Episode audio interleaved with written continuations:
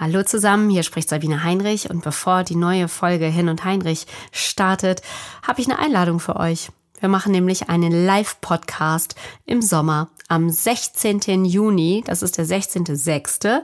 von 12 bis 13 Uhr hier am DZNE in Bonn. Das ist direkt an der Uniklinik auf dem Venusberg. Könnt ihr live dabei sein. Kostenlos natürlich. Es ist übrigens Tag der offenen Tür. Habt also die Chance, euch dieses wirklich äh, beeindruckende Gebäude anzugucken und viele interessante Gespräche zu führen. Infos dazu auf hirnundheinrich.de. Und jetzt kommt die neue Folge.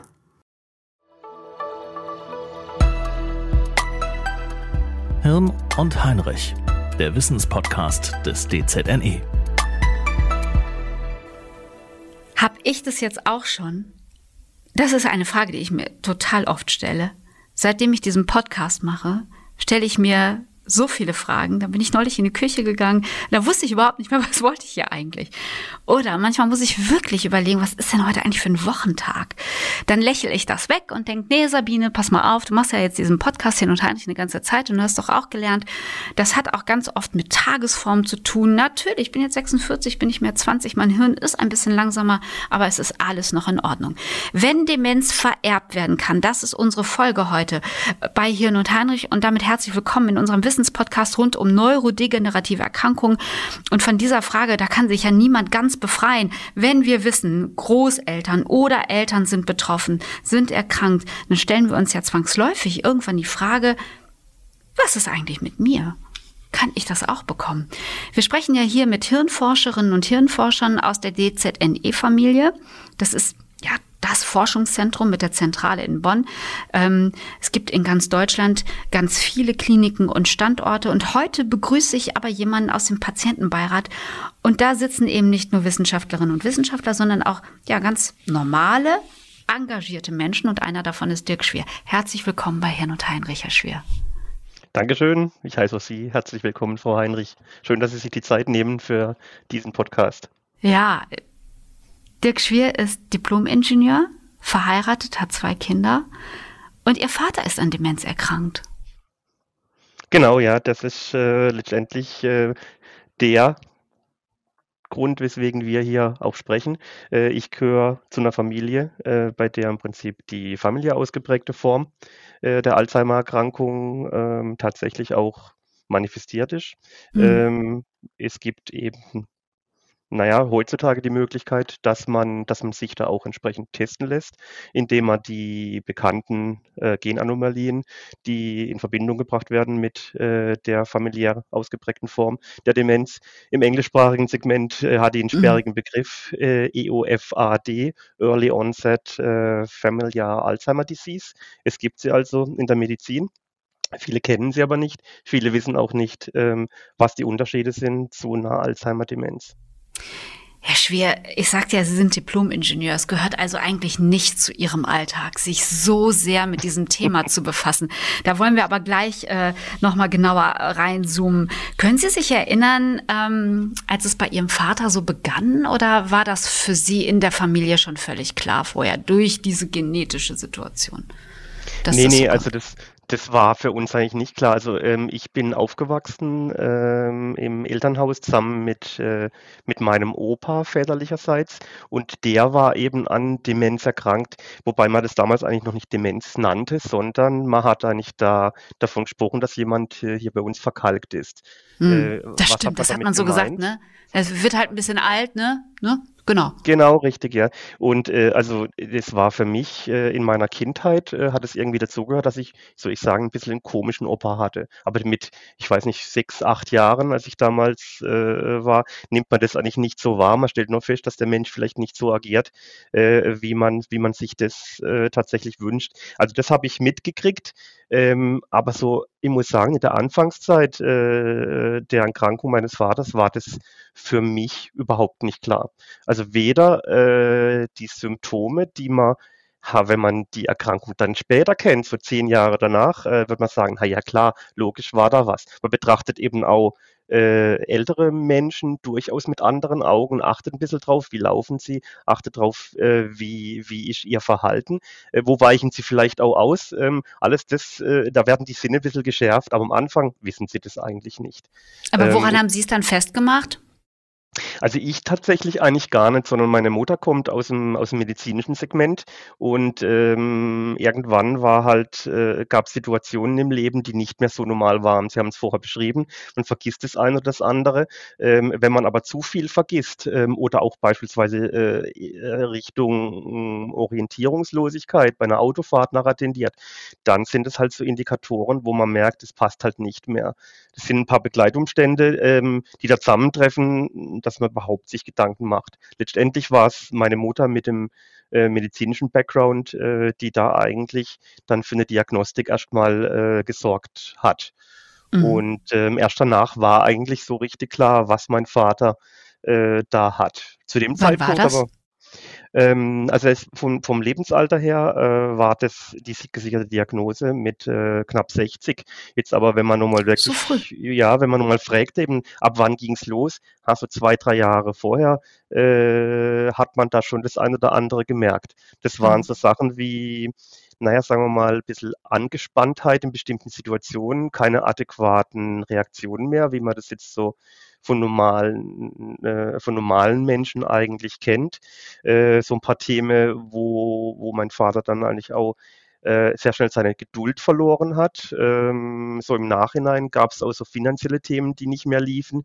Das sind so, sind wirklich ein schleichender Prozess, der da einsetzt und es ist schwierig, das wirklich in der Anfangszeit äh, überhaupt zu erkennen, um was es sich äh, da dreht.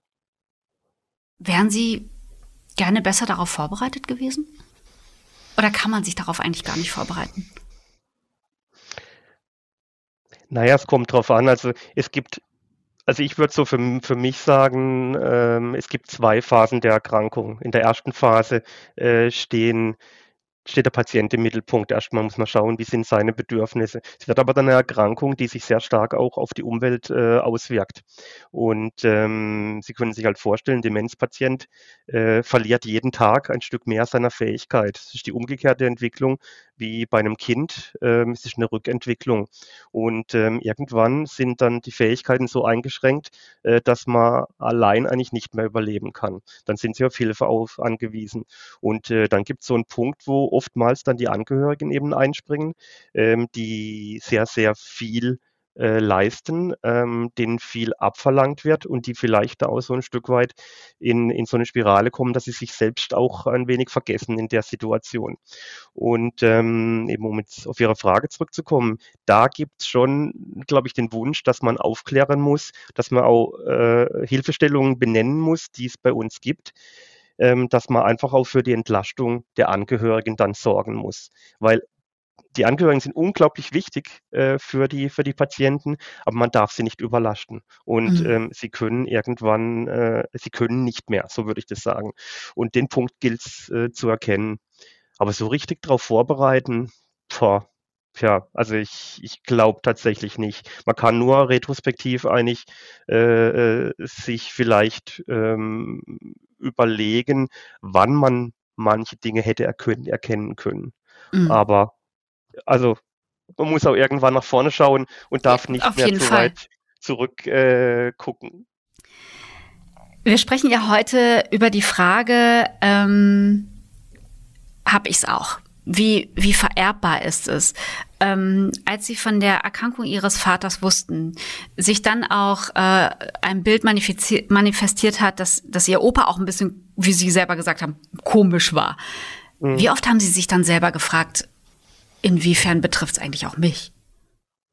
Also anfangs muss ich sagen, äh, habe ich mich das noch gar nicht gefragt, weil äh, es war damals ähm, es war damals eben so, dass äh, zunächst einmal eine Diagnose da war, Alzheimer-Demenz. Die nächste Diagnose war dann vermutlich familiäre äh, Form ähm, und erst dann kam im Prinzip eine, eine Gentestung ähm, mit dem Ergebnis, mit dem ich auch nicht so richtig, wie soll ich sagen, was anfangen konnte, vielleicht auch wollte. Mhm. Ähm, und in dem humanen genetischen Gutachten war dann eben nachzulesen, um was es sich da handelt, was für eine Art der Erkrankung und was es eben auch für eine Auswirkung äh, auf die Kinder äh, haben kann. Äh, wir sind äh, zu dritt in der Familie und ähm, diese, diese Form äh, der autosomal äh, vererbbaren Erkrankungen geht mit 50 Prozent auf die nächste äh, Generation dann eben auch über.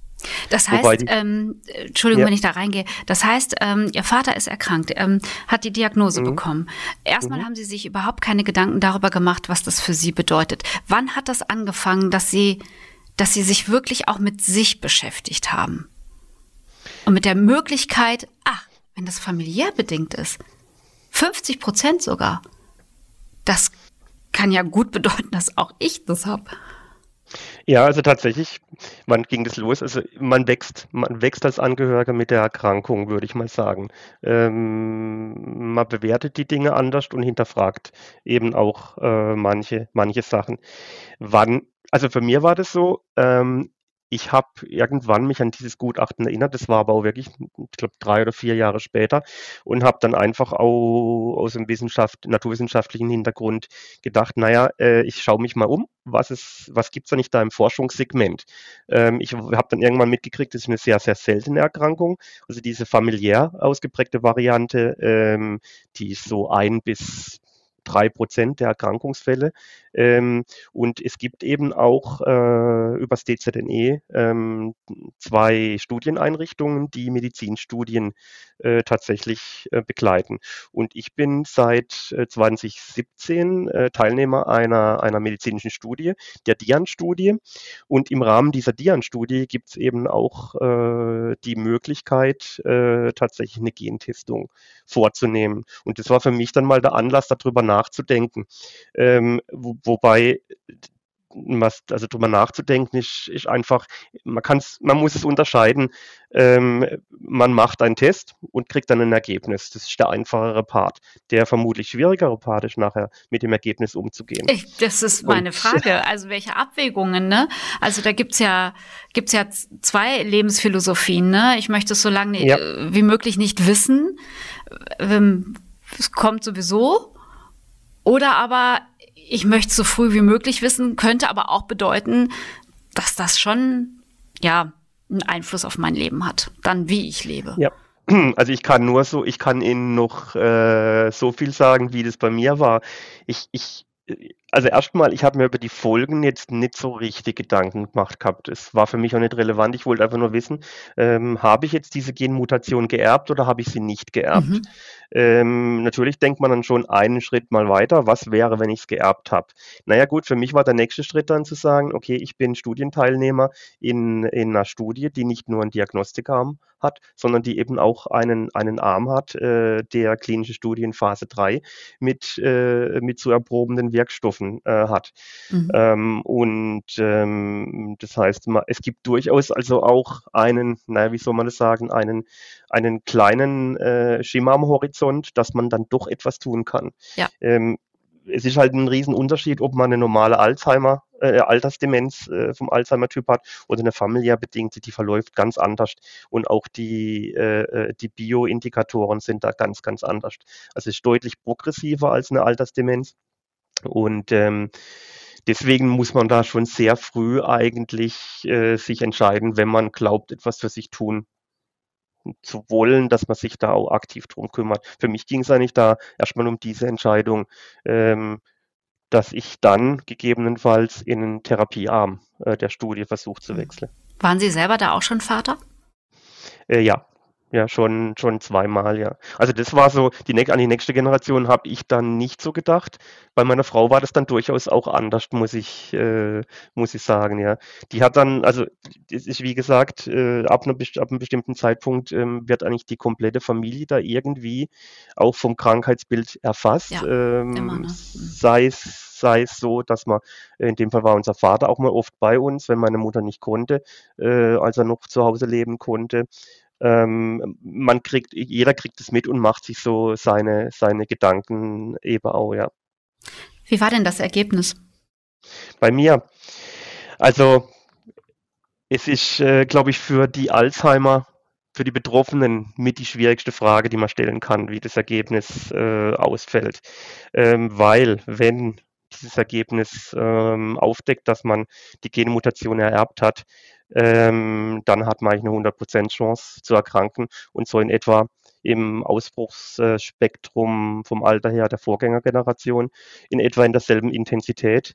Ähm, das würde dann bei mir bedeuten, ähm, dass ich quasi Ende 50 äh, erkranken äh, würde und äh, quasi mit einer Lebensprognose 10, 12 Jahre dann eben auch äh, mit 70 dann wahrscheinlich diese Welt verlassen würde. Das ist das, was da rauskommt. Und äh, bei mir war es so, ich habe äh, das Ergebnis dann in, München von einem Arzt entgegengenommen, äh, kurz vor Weihnachten. Und äh, der hat mich empfangen und gemeint, Herr Schwier, ich will es kurz machen. Ähm, Sie haben als einer der wenigen Glück. Äh, ich dachte schon, es liegt an mir. Sie haben diese Genmutation nicht ererbt. Das ist das eine, was mich persönlich betrifft. Ähm, aber ich habe noch Geschwister.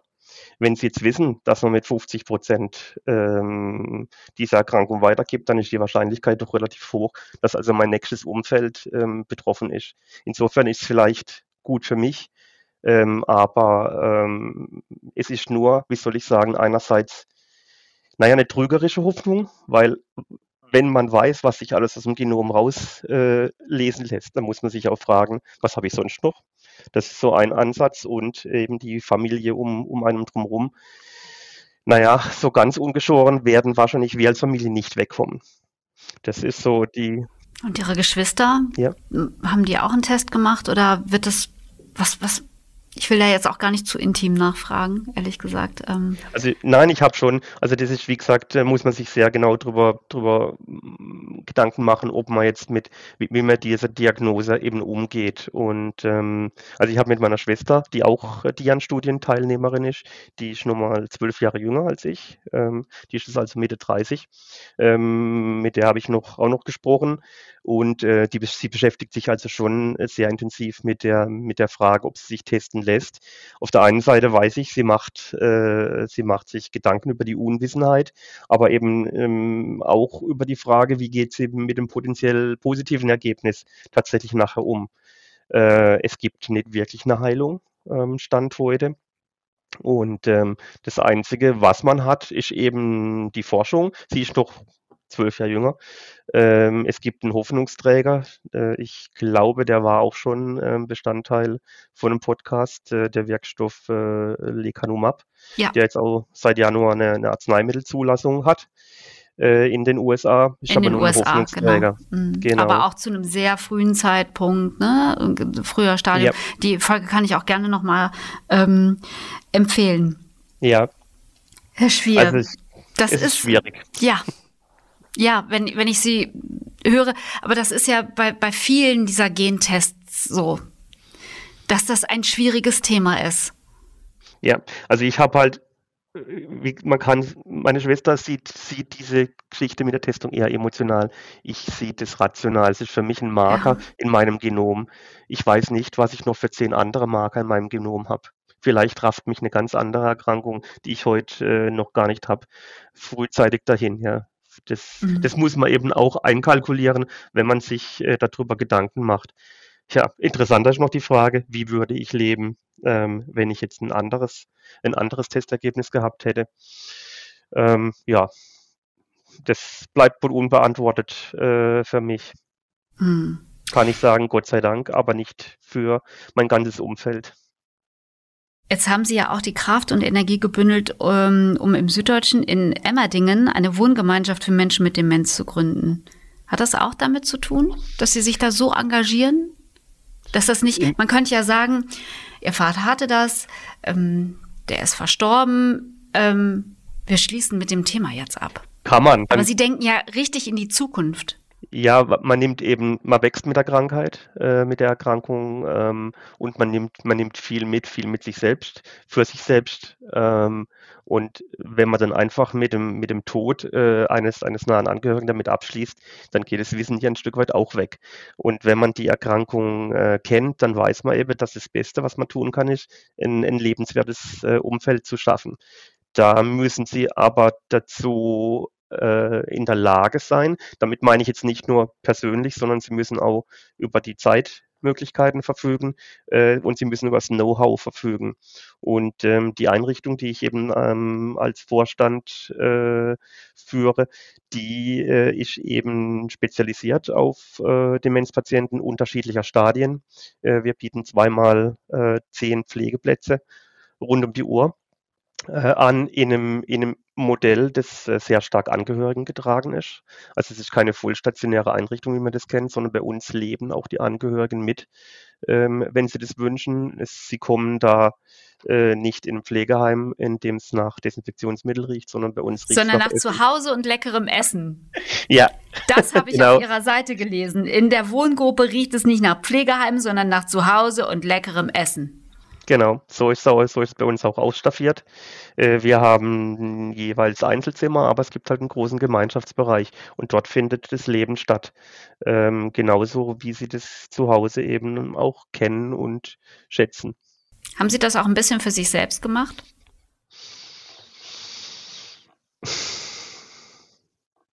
Na, ich will es mal so sagen. Ähm, ich habe, äh, ich bin seit 2019 hier in meiner Gemeinde noch, äh, noch Stadtrat und habe eigentlich festgestellt, dass es durchaus äh, auch für, für mich selber ähm, naja, hohe Lebenszufriedenheit erzeugt, äh, auch mit dem, was ich kann, mit dem, was ich habe, mit dem, was ich weiß, auch äh, mhm.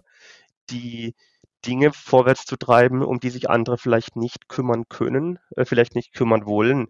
Und, und insofern mache ich das schon auch für mich. Also für, das ist für mich schon erfüllend, äh, zu wissen, okay, äh, äh ich bin da Teil eines einer Gemeinschaft, äh, die nachher dafür sorgt, ähm, dass nachher eben bei uns 20 Demenzpatienten ähm, so gut wie möglich leben können. Und ähm, das ist was, was man, was man schon auch für sich selber gut finden kann. Ja. Mhm. Aber Sie, Sie engagieren sich ja auch im Patientenbeirat, ne? Also ich frage mich, ähm, woher der Wunsch kommt, diese Energie so viel in dieses Thema hereinzustecken. Ähm, ich weiß ähm, von, von Familien, die betroffen sind, dass die wirklich genug zu tun haben mit, mit äh, der Arbeit, mit der Familie, mit sich selber dass da eigentlich gar nichts übrig ist. Das ist tatsächlich so. Also wir sind da, auch während der Erkrankungsphase meines Vaters war es eben so, äh, wir sind zu dritt plus meine Mama und wir haben uns die Aufgaben ein bisschen aufgeteilt und ich habe schon immer mehr den organisatorischen Part eigentlich übernommen. Ähm, es war aber auch so in der Einrichtung, äh, in der ich jetzt eben Vorstand bin, ähm, da hat mein Vater gelebt bis zu seinem Tod. Und dann war aber auch erstmal, äh, ich glaube, fast zwei Jahre da ein, ein Break äh, für mich und auch für uns. Und ähm, das kam erst im Nachhinein ähm, tatsächlich, dass ich dann eben über bestehende Kontakte noch eine Anfrage gekriegt habe, äh, ob ich mir nicht vorstellen kann, mich da zu engagieren. Und äh, da kann man nicht Nein sagen. Ähm, das ist dann gleich, also der erste Vorstand ist, war mir damals nicht bewusst und es war mir auch nicht so richtig bewusst, was alles damit äh, zu tun hat im Nachhinein. Äh, das hat sich alles so ein bisschen gefunden, aber wir sind auch ein starkes Vorstandsteam ähm, aus pflegenden und nicht pflegenden Angehörigen. Also das trägt nachher auch einem selbst.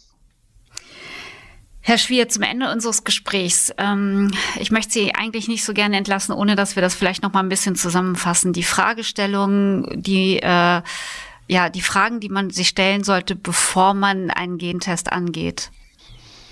Was ist die dringendste Frage? Was möchten Sie Angehörigen an dieser Stelle jetzt mitgeben, die sich darüber Gedanken machen, mache ich es oder mache ich es nicht? Also ich würde fast mal sagen, dass es auf die eigene Persönlichkeit erstmal drauf ankommt. Wie, wie faktenbasiert kann ich mit dem Ergebnis umgehen? Wie emotional hänge ich da dran? Bricht für mich eine Welt zusammen, ähm, wenn ich diese Diagnostik mache und nachher rauskommt, ähm, ja, ich werde äh, erkranken, weil ich diese Genmutation aus der Vorgängergeneration ererbt habe. Über die Folgen muss man sich schon ein Stück weit ähm, Gedanken machen. Es gibt eben Dinge, die kann man auch dazu so ein bisschen berücksichtigen. Also es tut, glaube ich, gut, wenn man sich ein bisschen mit der medizinischen Seite auch beschäftigt. Ähm, grob kann man, kann man eben sagen, ähm, wir haben mittlerweile eine gute Diagnostik, wir haben Heilungschancen. Je weiter ich vom Erkrankungs-, äh, vom, vom Ausbruchszeitraum der Vorgängergeneration weg bin, desto besser für mich selber. Und desto weniger persönlich hätte ich auch ein bisschen, hätte ich Angst davor. Also, wenn meine Schwester Mitte 30, bevor dann eine medikamentöse Therapie einsetzen äh, muss, hat sie noch 15 Jahre tatsächlich. Es ist die Frage, wie man mit dem Ergebnis leben kann. Für mich ist es keine Option, mit einer Ungewissheit zu leben. Ich will wissen, woran ich nachher bin. Ich habe ja immerhin noch die Chance, mein Leben dann entsprechend äh, zu gestalten für die Zeit, die mir sicher, vermeintlich sicher bleibt. Ach ja, das ist ein großes Thema. Und ich danke Ihnen, Herr Schwier, so sehr, dass Sie mit uns darüber sprechen und ähm, dass Sie, dass Sie so offen sind und auch so positiv dabei klingen. Ich tue ja was. also äh, das ist vielleicht auch das, ich bin Teilnehmer der Dian-Studie, ich bin äh, in der Öffentlichkeit, ich versuche äh, mit meinen Mitteln das Beste äh, für einen begrenzten Patienten, äh, äh, für eine Patientengruppe zu tun. Wenn das jeder so tut, dann ist allen geholfen. Das ist so meine Ansicht und das führt vielleicht auch zu einem, zu einem positiven äh, Bild dann nachher. Und ähm, ich, im Vorfeld gab es auch noch die Frage ähm, zum Thema Stigmatisierung. Mhm. Wie sieht es denn da aus? Äh, und ich glaube, es ist wichtig, dass man eben auch ins Bewusstsein äh, ruft, dass jemand, der an Alzheimer erkrankt ist, genauso noch ein Mensch ist, noch genauso äh, lebt, auch genauso menschlichen Bedürfnisse hat, nur vielleicht um jetzt wieder zurückzukommen, ein wenig anders ist, ein wenig komisch. Und damit kann man umgehen. Äh, man muss aber halt auch wissen, wie. Und äh, das sehe ich schon so ein bisschen auch in meinem Auftrag. Und das führt doch, wie gesagt, dazu, dass äh, ich da ein bisschen positiv in die Zukunft gucken kann. Ja, die Wissenschaft arbeitet hart daran, die großen Fragen der Erkrankung zu klären und eine Lösung zu finden. Aber die Gesellschaft muss mitziehen. Dankeschön. Die muss mitziehen. Genau. Wenn Sie die Forschung unterstützen möchten, dann gern über eine Spende und zwar über die DZNE Stiftung. Ich bedanke mich ganz herzlich bei Dirk Schwer für dieses Gespräch und ganz liebe Grüße an äh, Ihre Kolleginnen und Kollegen auch im Patientenbeirat. Das werde ich gern weiterleiten. Vielen Dank, Frau Heinrich, für Ihre Zeit.